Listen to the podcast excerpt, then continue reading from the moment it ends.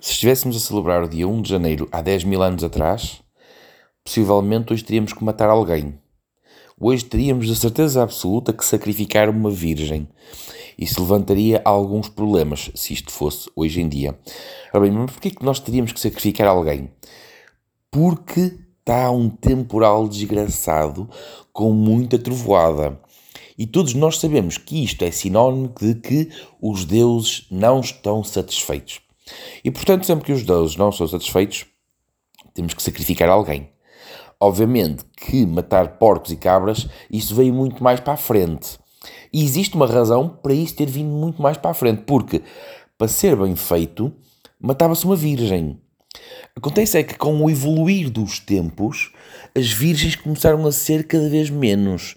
E hoje, se nós tivéssemos que sacrificar uma virgem para satisfazer os deuses e eles nos apaziguarem a vida, bem, meus amigos, eu acho que a meteorologia que nós estamos a passar diz tudo sobre isso, não é? Então eu acho que o homem inteligente começou a substituir virgens, porque também eram cada vez mais escassas, e convenhamos, não é? Sacrificar uma virgem quando elas são cada vez mais escassas, vamos começar a poupá-las, porque se calhar nós também precisamos delas. Então começou a substituir virgens por sacrifício de porcas e de cabras e outros animais. Até porque também existe aqui uma vantagem. É que enquanto que a virgem só podemos comer viva, se sacrificarmos um porco ou uma cabra, podemos comê-lo mesmo depois de morto. Se bem que existem casos, até provas em vídeo, de que muitos pastores comem as ovelhas ainda em vivas. Uh, e depois podem comê-las novamente depois de mortas. Bom, mas isto uh, é conversa para outro tema, porque eu, francamente, quando falamos deste tipo de animais, prefiro os comer já depois de mortos, bem passados. Bom, o certo é que o ano uh, começa decadente no que diz respeito, pelo menos, à meteorologia, se bem que não terminou da melhor forma 2022. Aquilo que me deixa no ar também é o que é que nos espera 2023.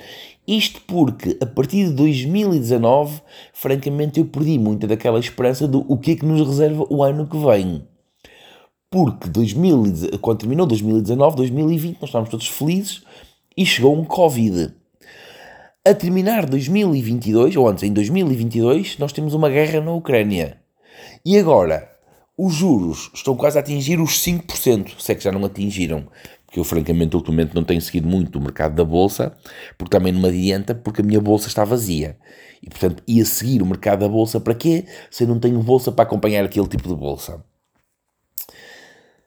Um, 2022 eu falhei aquilo que tinha sido o meu propósito de 2022, aquele que eu como, me comprometi, e 2023 também já começa mal. Isto porquê? Porque eu tinha-me proposto a um desafio, só que eu começo o ano doente. E obviamente que não me vou propor um desafio físico e desportivo quando já começo o ano com uma filha da puta de uma amigdalite. Portanto, talvez dê para começar lá para o meio de janeiro ou quiçá em fevereiro, que até não é muito mal começar em fevereiro. Porquê? Porque sendo que é um desafio muito desafiante, fevereiro pelo menos tem alguns dias a menos. E eu não teria que cumprir, não tenho que cumprir os 31 dias de janeiro, porque fevereiro só tem 28. Parece que não, parece que não, mas numa coisa que custa e que vai doer, são menos alguns dias. Bom, acho que daqui a 365 dias estaremos a ver como é que foi 2023. Porque os prognósticos têm falhado tanto como o dinheiro na minha carteira. Se não vejamos, supostamente 2000, o final de 2022 ia ser uma seca extrema, a pior seca dos últimos 50 anos, diziam os especialistas. Eu acho que as inundações que temos tido e as inundações que provocaram esta noite dizem que os especialistas percebem tanto disto como eu percebo de economia. A única coisa que eu percebo de economia é ganhar para gastar. E, portanto, os especialistas, como diz a minha irmã, metam um dedo no cu e cheirem. Acho que é ela que diz isso. Não sei, agora também não interessa, agora foi, eu que disse.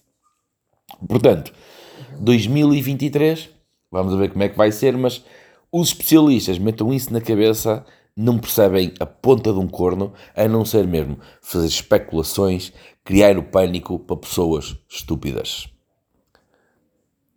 E eu começo o ano com um podcast. Francamente, criei isto, era para fazer 365 podcasts em 2022. Como disse, falhei, admito, falhei.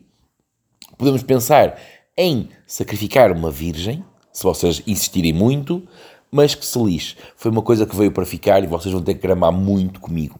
Para 2023 tenho desafios interessantes, por colocados a mim próprio, eu não coloco desafios a outros, coloco desafios a mim próprio, e que é uma coisa que me daria imensa satisfação terminar 2023 com o meu primeiro livro escrito, que é uma coisa que eu já comecei a trabalhar em 2022 e vamos ver se a coisa corre bem.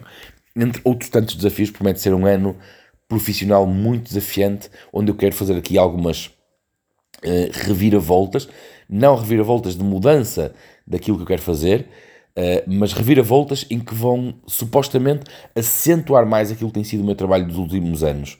A ver se consigo afirmar algumas das coisas que eu tenho vindo a trabalhar e se conseguem ganhar uma força que criem uma, uma impulsão que realmente lhes dê um bocadinho mais de gás.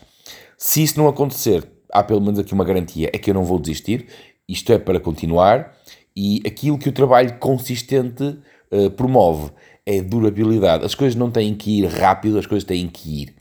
E esta é, este sim é o meu compromisso.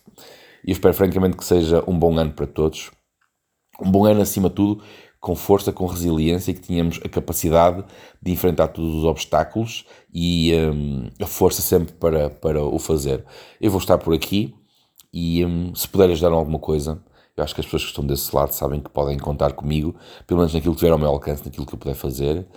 E vou continuar a falar das vossas primas, desculpem, das vossas e das minhas. Vão continuar a, pensar, a existir aqui na minha cabeça. Portanto, vamos para mais um ano e beijinho aí às primas boas.